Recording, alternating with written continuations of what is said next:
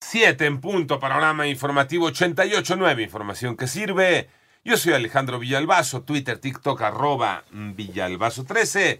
Es martes 20 de febrero, Iñaki Manero. Buenos días, Iñaki. Buenos días, Alex Villalbazo, Alex Cervantes, amigos de la República Mexicana. Murió a los 68 años Carlos Ursúa, el primer secretario de Hacienda del actual gobierno de México, quien renunció al cargo en 2019 por discrepancias con el presidente de la República.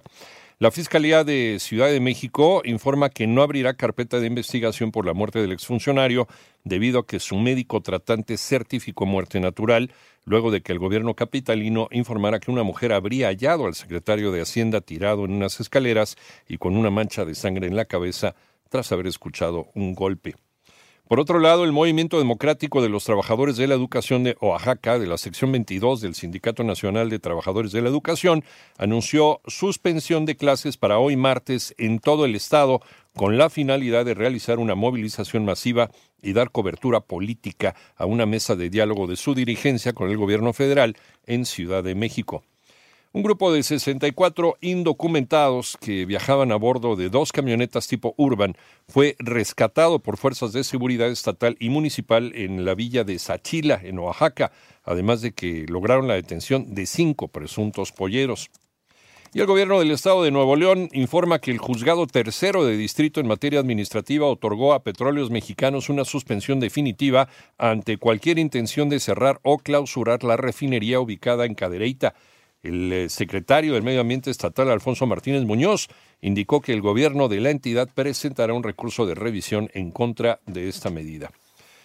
Amas de casa, a pesar de que el Vaticano dijo que esto no es necesario, amas de casa enfrentarán un verdadero viacrucis para poder cumplir con la vigilia. María Inés Camacho. El presidente de la Alianza Nacional de Pequeños Comerciantes, Cuauhtémoc Rivera, reveló que en esta temporada de cuaresma los productos de mar pueden llegar a costar hasta 2.461.06 pesos. Esto representa un incremento del 20.6% si se compran en el supermercado. Esta situación obliga a muchos hogares a buscar el plan B, a preparar menús cuaresmeños que no incluyan la proteína del mar, es decir, ni pescados ni mariscos, porque no les alcanza para comprarlos y terminan por servirse en las mesas platos prácticamente vegetales vegetarianos, viéndose como lentejas y habas y vegetales como tomate, cebolla, limón, aguacate y papa. Para 88.9 Noticias, María Inés Camacho Romero.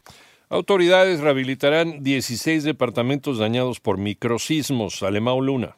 La secretaria de Gestión Integral de Riesgos y Protección Civil de la Ciudad de México, Miriam Ursúa, se comprometió este lunes a apoyar a los vecinos de la colonia Miscuac de la alcaldía Benito Juárez que sufrieron daños en sus viviendas tras los recientes microsismos. Durante la mesa de trabajo que sostuvo con el comité de afectados, señaló que se tiene el registro de al menos 16 departamentos de alto riesgo por sus daños estructurales, los cuales ya fueron desalojados. Ursúa dijo que desde esta semana trabajará con el Instituto de la Vivienda y la Comisión de Reconstrucción para que se les apoye con un crédito y asesoría técnica para reforzar sus propiedades. Además, Aclaró que estos microsismos no tienen nada que ver con las obras de infraestructura como la línea 12 del metro. Para 88.9 Noticias, Alemao Luna. En el panorama internacional, el periodista australiano y fundador del portal Wikileaks, Julian Assange, ha sido nominado al Premio Nobel de la Paz 2024. Esto lo informó hoy martes la diputada noruega que lo propuso, Sophie Margot. Cabe mencionar que será hoy cuando el Tribunal Superior de Londres decida si Assange debe ser extraditado o no a los Estados Unidos en donde se le acusa por 18 delitos por la revelación de información secreta.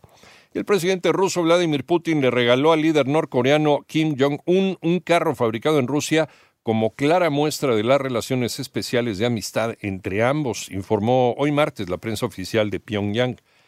Y Martin Mois, viuda del expresidente haitiano Jovenel Mois, fue acusada por un juez federal de los Estados Unidos de complicidad y asociación criminal en el homicidio de su esposo ocurrido en julio de 2021. Hoy martes, el aeropuerto de El Prat de Barcelona acordonó parte de su Terminal 1 por la fuga de material radioactivo de baja intensidad procedente de una maleta que transportaba material médico y se encontraba en el compartimiento de carga de un avión.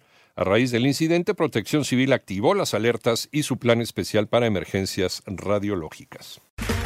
Okay, round two. Name something that's not boring. laundry?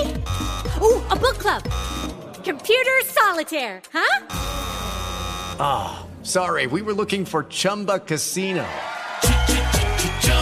That's right. ChumbaCasino.com has over 100 casino style games. Join today and play for free for your chance to redeem some serious prizes. ChumbaCasino.com. No purchase necessary. Full prohibited by law. 18 plus terms and conditions apply. See website for details.